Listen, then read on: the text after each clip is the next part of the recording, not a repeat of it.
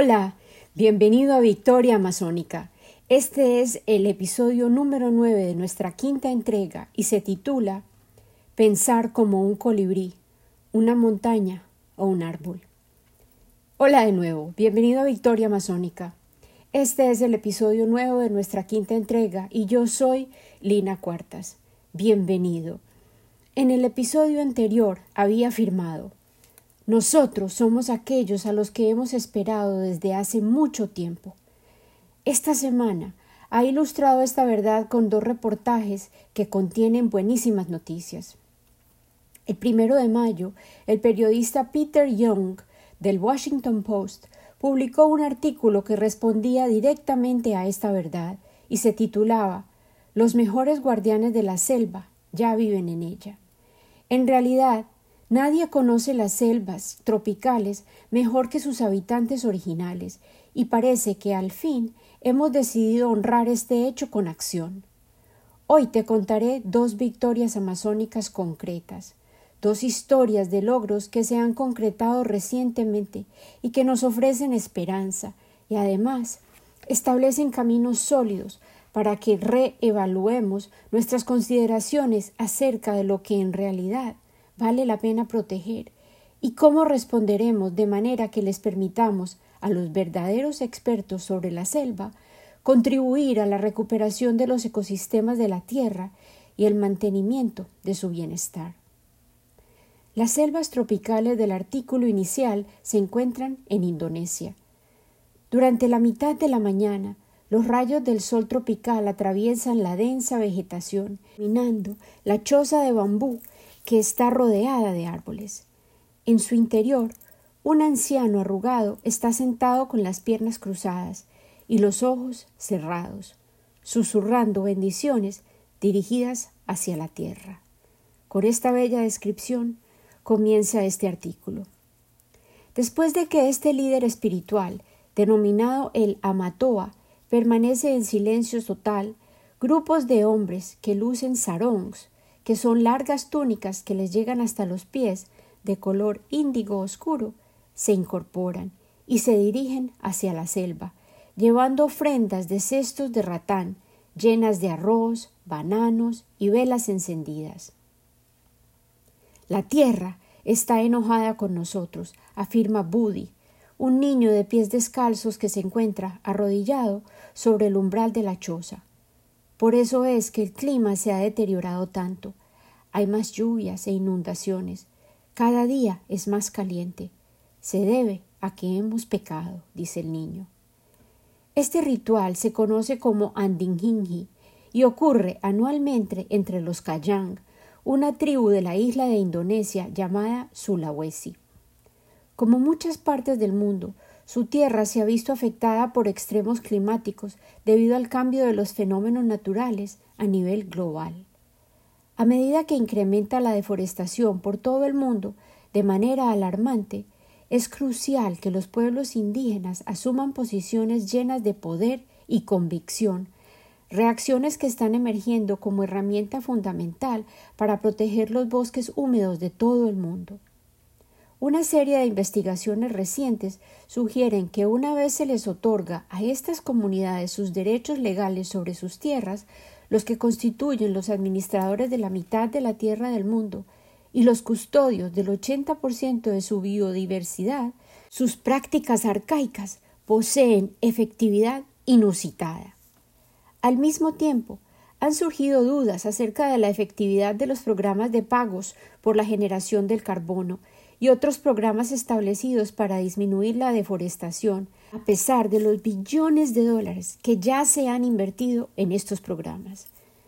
Las culturas nativas han contribuido a la reducción de la destrucción de los bosques de maneras diversas, concluyó un estudio que establece nuevas directrices de las Naciones Unidas, basado en más de 300 estudios pertinentes, publicado en el año 2021. Los Cayán ofrecen una perspectiva sólida sobre el manejo de los grupos indígenas de esta responsabilidad. La comunidad vive de acuerdo a las leyes ancestrales de Pasang Rikayang, pasadas de manera oral a través de leyendas y narrativas comunitarias. Sus leyendas narran que el primer ser humano cayó del cielo y cayó en el bosque, haciendo de este hábitat el lugar más sagrado de la tierra. De hecho, eso significa que el bosque es el centro de la vida misma. Los Kayan dependen de las prácticas de agricultura de subsistencia, ya que no poseen industria o comercio organizado. La tala de árboles, la caza de animales e incluso la tala de los pastos está prohibida en la mayoría de sus territorios. Las tecnologías modernas como los carros y los teléfonos celulares no se pueden utilizar en los territorios tradicionales. El árbol es idéntico al cuerpo humano, dijo Mael, un Kayang de 28 años quien, como muchos habitantes de Indonesia, tan solo usa un nombre. Si preservamos el bosque, nos preservamos a nosotros mismos. Pero si destruimos el bosque, no habrá nada para las abejas, nada para las flores, nada para la vida misma. Hasta el momento, las comunidades indígenas han recibido poco apoyo legal, financiero o institucional, denuncian los activistas. Un reportaje publicado en el año 2021 por la organización sin ánimo de lucro Rainforest Foundation, sede de Noruega, halló que durante la última década los pueblos indígenas recibieron menos del 1% de los fondos donados que tenían como objetivo directo combatir la deforestación. Sin embargo, las políticas han comenzado a reorientarse en reconocimiento del papel protagónico que las comunidades nativas pueden desempeñar en cuanto a la protección de la tierra. Un estudio global publicado en la revista científica Sostenibilidad y Naturaleza, Nature Sustainability, en el año 2021, concluyó que a través del trópico las tierras administradas por las comunidades indígenas experimentaban un 20% menos de deforestación que las áreas no protegidas. Otro análisis, realizado en el año 2016 por la organización sin ánimo de lucro Instituto para el Manejo de los Recursos Mundiales, World Resources Institute, registra que las tasas de deforestación dentro de las áreas controladas por los pueblos indígenas de Bolivia, Brasil y Colombia eran dos e incluso tres veces inferiores a las cifras que se reportaron por fuera de sus áreas. Esto se debe primordialmente a que su manera de subsistir y su cosmovisión misma son más compatibles con la concepción del ser humano como un elemento que vive en y con la naturaleza, y no tan solo como una fuente de recursos que se debe transformar para utilizarlos. Esto lo afirmó Anne Larson, representante del Centro para la Investigación Internacional del Manejo de los Bosques, otra organización sin ánimo de lucro. Durante la conferencia de las Naciones Unidas con la temática central del cambio climático en el año 2021, llamada también COP26, los líderes mundiales se comprometieron a aportar 1.7 billones de fondos para estas comunidades directamente, llamándolos los guardianes de los bosques. Las lecciones que nos puede ofrecer Indonesia sobre este tema, ya que posee miles de pueblos étnicos que viven sobre una extensión mayor a 350 mil millas cuadradas de selva tropical, la tercera a nivel mundial después del Brasil, que posee el primer puesto con la Amazonía, y la República Democrática del Congo. Durante el mes de diciembre del 2016, el gobierno de Indonesia reconoció oficialmente más de 50 millas cuadradas de selva como propiedad de las tribus del país, incluyendo a los Kayan, adhiriéndose a un decreto que promete cambios profundos que emitió la Corte más importante del país. Todos sabemos que desde hace mucho tiempo los pueblos indígenas han sido capaces de manejar los bosques de maneras sostenibles, basadas en sabiduría local y ancestral, dijo el presidente Joko Widodo durante la ceremonia. Estos valores son importantes y los debemos recordar especialmente hoy, en estos tiempos modernos. En un caso específico, presentado por los pueblos indígenas del archipiélago, cuyas siglas son AMAN, una organización sin ánimo de lucro de Indonesia, la Corte Constitucional decretó en el año 2013 que el Estado debería transferir los derechos de propiedad de lo que llamó bosques ancestrales a las comunidades indígenas que los habían gobernado históricamente y según sus tradiciones. Hasta la confirmación de esa ley, todos los bosques de Indonesia estaban bajo el control directo del Estado. Esa fue una victoria enorme, dijo Sardi Razak, el gerente regional de Amán, del área del sur de Sulawesi. Ese fue el primer paso en la devolución del mandato que deben poseer con todos sus derechos estos pueblos con respecto a sus tierras. Desde el 2016, los bosques reconocidos de Indonesia han incrementado en unas 580 millas cuadradas, un área dos veces del tamaño de la ciudad de Nueva York, incluyendo a más de 100 tribus, de acuerdo al Ministerio del Medio Ambiente y los Bosques. En octubre del año pasado, el gobierno designó los primeros bosques ancestrales en Papua, el área que posee las selvas más densas de todo el país. Se calcula que un centenar de reconocimientos de propiedad del bosque ocurrirán pronto y sumarán un total superior a 3.800 millas cuadradas. Paralelamente, las tasas de pérdida de bosque primario en Indonesia ha declinado durante cada año desde el 2016, de acuerdo a los datos más recientes, y están ahora en su nivel más bajo desde por lo menos el año 2002. Los guardianes del bosque Kayang. Los Kayang son un ejemplo representativo del llamado experimento de Indonesia. Durante años, los patrulleros locales de los bosques han ayudado a proteger las riquezas de animales y plantas nativas de los bosques, incluyendo venados, monos, marranos salvajes y aves tropicales, así como la salud de cuatro ríos, cuyo flujo alimenta a varias comunidades que están por fuera de las tierras de los Kayang. El bosque de los Kayang es una mancha negra en los mapas, dice Willem van der Moor, un especialista del manejo de la asignación de tierras, quien realizó trabajo de campo con los Kayang. Es uno de los pocos bosques de esa región que ha sido preservada, y eso se debe primordialmente al manejo ancestral y a las nuevas leyes. El territorio de los guardianes está dividido en quince caseríos, así como un círculo en el interior que consiste de cuatro poblados que constituyen el territorio sagrado de la tribu. La filosofía de Kamase Mase, la que se basa en vivir de manera sencilla y no tomar más de lo que se necesita para subsistir, es la base de su estilo de vida. Los Kayan viven en unas casas sobre palustres, con techos tejidos de paja y paredes de madera. Ellos caminan descalzos y tan solo lucen ropa de color negro o azul índigo, lo que enfatiza la igualdad, la humildad y la conexión con la tierra.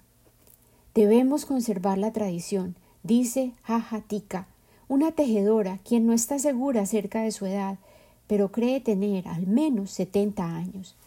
Mientras estemos vivos, el bosque permanecerá seguro. Existen controles aún más rígidos sobre el bosque de los Cayán, que cubre el 75% de sus tierras.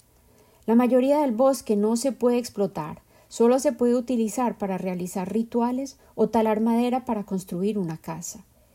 El líder de los Cayán, el Amatoa, se asegura de que las leyes sean obedecidas y los transgresores pueden enfrentar multas e incluso expulsión. Estos adelantos han requerido activismo, manifestaciones políticas e incluso demandas en contra de las grandes corporaciones. Sin embargo, los logros han sido concretos y de amplias consecuencias. El gobierno ha sido lento en cuanto al reconocimiento de la propiedad de las tierras, pero los Kayang, quienes creen poseer unas 80 millas cuadradas del territorio, solicitaron reconocimiento de unas 12 millas cuadradas de bosque, pero hasta ahora tan solo han recibido 1.2 millas. Eso está muy por debajo de nuestras expectativas, dijo Asbi Berliani, administrador del programa Kemitran, una organización local que asistió a los Kayang en sus negociaciones. Él continuó. Muchos de los pueblos nativos ni siquiera sabían que técnicamente sus tierras estaban bajo el control del gobierno, afirmó Andy Buyung, un Kayang que fue el líder del gobierno local, llamado la Regencia Bulucumba desde el 2014 hasta el 2019. Pero ahora todos poseen un mejor entendimiento acerca de sus derechos, y este cambio es sumamente importante. Si alguna compañía intenta contactarlos, ellos saben que tienen derechos sobre sus tierras. El gobierno ha estado tratando de agilizar los procesos, de acuerdo a Yuli Prasetio, un oficial del Ministerio del Medio Ambiente y los Bosques. Estamos cambiando las regulaciones ministeriales para facilitar los procedimientos, afirmó. Pero las comunidades también tienen que enfrentarse a los gobiernos distritales, quienes también deben autorizar todas las concesiones de los bosques ancestrales. Ellos pueden verse tentados a ceder concesiones a las corporaciones de minería o madereros debido al dinero y al poder que ellos poseen, aclaró Van. Para acabar de ajustar ahora, los Kayang se enfrentan a otra amenaza, la modernización, particularmente en los caseríos circundantes a la zona de los Kayang, donde no se adhieren a los mandatos del Pasán estrictamente. Allí está comenzando a alterarse la manera en que los Kayang perciben las reglas tradicionales. Las generaciones más jóvenes que emigran a las ciudades para estudiar han comenzado a utilizar teléfonos celulares y a lucir ropa producida en fábricas. Pero algunos de los jóvenes sí quieren preservar sus tradiciones y seguir a sus ancestros, manteniéndose como pioneros del manejo de los bosques de Indonesia, basado en la sabiduría indígena. Después de graduarse de la universidad en la ciudad de Makassar, Ramla, la hija de Amatoa, el líder, se rehusó a abandonar sus raíces y regresó a liderar un grupo de mujeres tejedoras y estableció una cooperativa que vende sarongs creados completamente a mano. Los sarongs, que son unas túnicas sencillas, son el atuendo tradicional de los Kajang y se elaboran a partir de textiles de algodón que ellos mismos cultivan, luego cardan y tejen en un telar construido con madera local, luego lo tiñen con hojas de índigo que ellos mismos cultivan. Lo más importante en la vida es el bosque, dice Ramla, sentada entre unas tejedoras en una terraza bañada por el sol. Pero la modernidad también es importante. Finalmente, las leyes nacionales y las indígenas están actuando en colaboración tenemos el poder de ser más fuertes. Ella habla y actúa como una verdadera victoria masónica comprometida, y lo hace respondiendo directamente a los consejos de su padre para todos nosotros. Él dice Cuiden del bosque.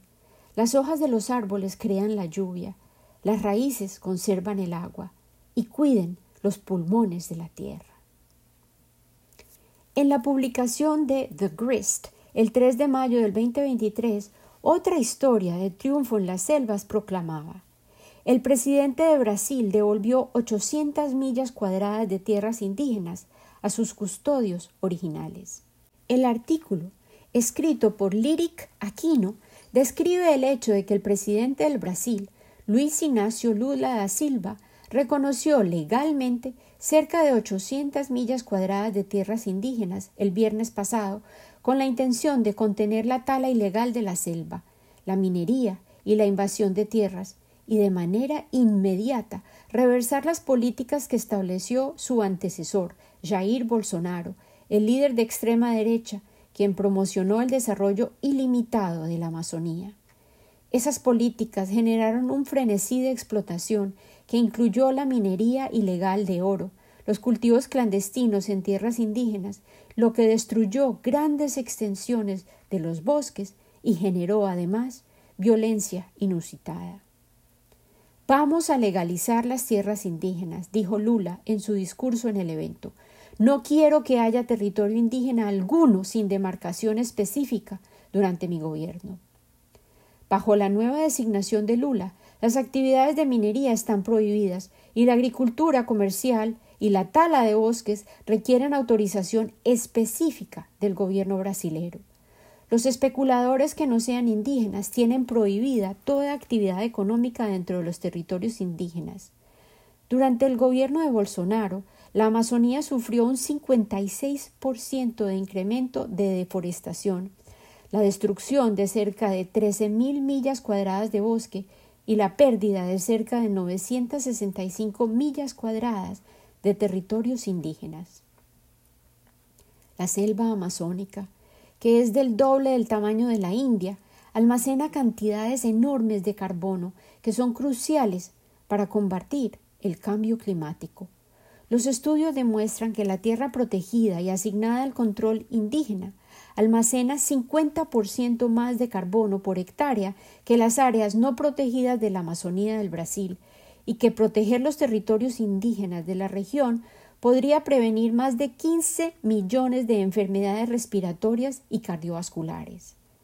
Existen más de 3.000 áreas protegidas en el Brasil y 490 áreas reconocidas como indígenas, y ellas cubren más de 264 millones de acres, casi el 13% del territorio del Brasil, que francamente es un país enorme. Las áreas indígenas son cruciales para la preservación de la Amazonía, que constituye el banco central del mundo en cuanto a diversidad biológica, dijo Terence Jaeger, director de la Rainforest Foundation, capítulo de Noruega, en un comunicado reciente de prensa. El anuncio de hoy también es un reconocimiento del hecho que los pueblos indígenas son los mejores custodios de esta riqueza natural. El anuncio de Lula proporciona el reconocimiento oficial de seis territorios que alojan un total de cuatro mil personas de origen nativo. El área más grande es la que pertenece a los Nadob. Su territorio se denomina Wineuxi y está localizado en el estado del Amazonas. Con esta nueva certificación, el área se ha expandido en un 37%, alcanzando un total de 2.100 millas cuadradas de bosque primario. Pero, para algunas comunidades indígenas, este anuncio no es aún suficiente. En enero, el gobierno de Lula se comprometió a crear 14 territorios nuevos, mientras 733 territorios aún aguardan su reconocimiento y confirmación de sus límites de parte del gobierno federal. Las tierras de los Pataxó, en el sur del occidente del estado de Bahía, es tan solo uno de los territorios que no fueron incluidos en el reciente comunicado. Renato Atsuab, un líder pataxó, le dijo a la prensa asociada que el gobierno de Da Silva debe reconocer su territorio tan pronto como sea posible para prevenir más invasiones por parte de transgresores. Durante el año 2022, afirmó Axtuab, han ocurrido enfrentamientos violentos entre los agricultores comerciales, los invasores de los territorios y los narcotraficantes. Existen, en la actualidad, cientos de territorios en el país cuyos reconocimientos permanecen pendientes, declaró Dani Clay de Aguiar, una vocera de Greenpeace Brasil.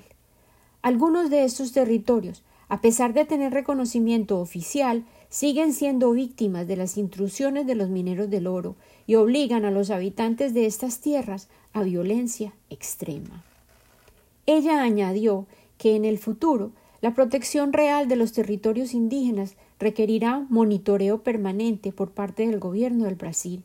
Sí, sin duda, aún se requieren muchas acciones para proteger como se merece a la selva esmeralda, pero estamos viendo pasos concretos de evolución y por estos avances estoy inmensamente agradecida. Simultáneamente esta semana, en las noticias locales de San Antonio, Texas, leí acerca de las organizaciones de activismo ambiental que acaban de demandar a SpaceX, la compañía de Elon Musk, por los efectos devastadores de la manera irresponsable en que se concertaron los permisos para lanzar sus cohetes y los efectos que los accidentes han tenido y seguirán ocasionando sobre las costas de Texas, el estado en que vivo en este momento. Los grupos ambientales y una tribu de Texas están demandando en concreto a la Administración Federal de Aviación, la FAA según las siglas en inglés, por la manera en que tramitó las licencias para los planes de SpaceX del cohete que no logró despegar el 20 de abril en Boca Chica, ubicado en el condado de Cameron. Los demandantes aseguran que la FAA no realizó las evaluaciones requeridas respecto al impacto ambiental previo al lanzamiento aeronáutico y la explosión que ocurrió al despegar liberó basura y desechos sobre las áreas vulnerables en cuanto a biodiversidad y los hábitats protegidos por toda el área circundante. La demanda fue presentada en Washington, Distrito Capital, el lunes anterior con cinco entidades representadas que incluyen al Centro para la Diversidad Biológica y a la tribu Carrizo Comecrudo de Texas. Los colectivos argumentan que la FAA, quien es la entidad con la autoridad de aprobar los despegues, debió haber realizado una evaluación detallada acerca de los efectos que tendrían los despegues aeronáuticos sobre el medio ambiente antes de permitir que SpaceX procediera con sus planes. Afirman que la agencia le delegó esa responsabilidad a la empresa misma, a SpaceX. Los demandantes exigen que la Corte suspenda la licencia de SpaceX, que tiene una duración de cinco años y fue otorgada por la Agencia de Aviación Federal. Nosotros queremos que la FAA cancele los permisos que otorgó hasta que descifren cómo lograrán minimizar, o por lo menos mitigar, los daños que causarán los cohetes al medio ambiente circundante, declaró Michael Parr, presidente de la entidad para la conservación de las aves de América, en inglés, the American Bird Conservancy. El área de Boca Chica es biológicamente diversa, según afirman los grupos en su demanda, y constituye un hábitat esencial para muchas especies, incluso para animales que están declarados como especies federalmente protegidas, como las aves migratorias. Es vital que protejamos la vida sobre la Tierra, a pesar de que estemos mirando hacia las estrellas en esta era de viajes al espacio, declaró Jared Margolis, un abogado líder que representa al Centro para la Diversidad Biológica en un documento que entregó por escrito. Los oficiales federales deberían defender la vida salvaje vulnerable y las comunidades que viven en el área, y no otorgarle un permiso a una compañía cuyos intereses corporativos tienen la intención clara de utilizar paisajes sumamente valiosos de la costa de Texas como un basurero de desechos de la industria espacial. En su demanda, los grupos llaman la autoevaluación que realizó SpaceX un análisis autorrealizado que no tuvo la profundidad que se requería para determinar si es necesario declarar una advertencia acerca del impacto ambiental que sufrirá toda el área debido a los lanzamientos de las naves espaciales. De acuerdo a la demanda, SpaceX concluyó que no habría impactos de índole ambiental alguno y la FAA omitió sus propios análisis. Juan Mancias, representante de la tribu Carrizo Comecrudo de Texas, dijo que la FAA también falló al no tener en cuenta que la tierra que SpaceX eligió para sus lanzamientos espaciales es sagrada para su comunidad, a quienes él denomina los habitantes originales de tal territorio. La sede de SpaceX ha dificultado el acceso de la tribu a la playa, donde solían tener sus ceremonias tradicionales y dejar sus ofrendas para sus ancestros, de acuerdo a los detalles de la demanda. Somos humanos, tenemos un derecho humano a cuidar de nuestras tierras y nuestras comunidades, y todo lo que hacen es persistir en desenterrar nuestros huesos y nuestros lugares de ceremonias sagradas, añadió Mancias. Ay, si tan solo pudiéramos pensar como un árbol o una montaña, o tal vez como un colibrí. La fábula del colibrí me vino a la mente como el broche perfecto para cerrar este episodio, en el cual honro señales concretas de progreso, dos victorias amazónicas concretas, y señalo la amenaza real y constante de la obsesión del ser humano por la codicia y el progreso insostenible, ignorando la naturaleza irreversible de la destrucción que ocasionamos en nuestros hábitats sagrados. Ahora te invito a escuchar. Escucha, escucha, escucha. Y medita. Si tú eligieras una criatura cuya esencia pudieras tomar prestada para otorgarle tu voz, ¿qué escogerías? ¿En qué nueva forma te gustaría transformar tu cuerpo? ¿Un ave sublime, emplumada, o un ser de las profundidades del mar, o un árbol, o tal vez una montaña, o una manifestación del poder de la naturaleza, tal vez el agua? Hoy te voy a contar la fábula del extraordinario colibrí pero antes te compartiré una invocación. La primera vez que aprendí a utilizar el poder de mi imaginación para habitar el ser de otra criatura fue en el Amazonas, en sesiones de narrativas chamánicas alrededor del fuego. Recientemente participé en otra versión de este ritual compartido en mis clases de activismo, en un ejercicio incluido en el trabajo que reconecta, el esfuerzo monumental de Joanna Macy, que tiene como objetivo despertarnos a todos a ver la oportunidad que se esconde dentro de nuestras crisis acumuladas.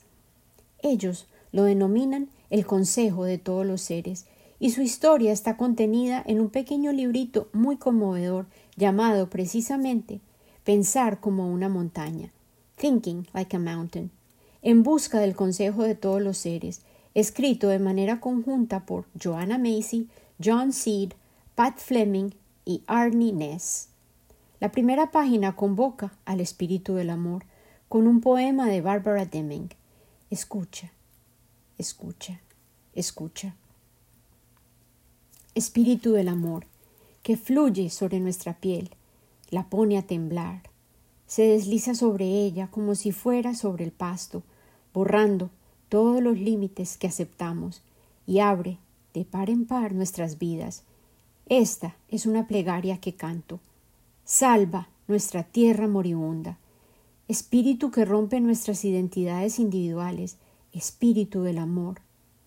Haznos bajar los ojos, que nuestros corazones escapen por nuestras costillas, para poder llegar a otros cuerpos, Salva la tierra, la tierra moribunda.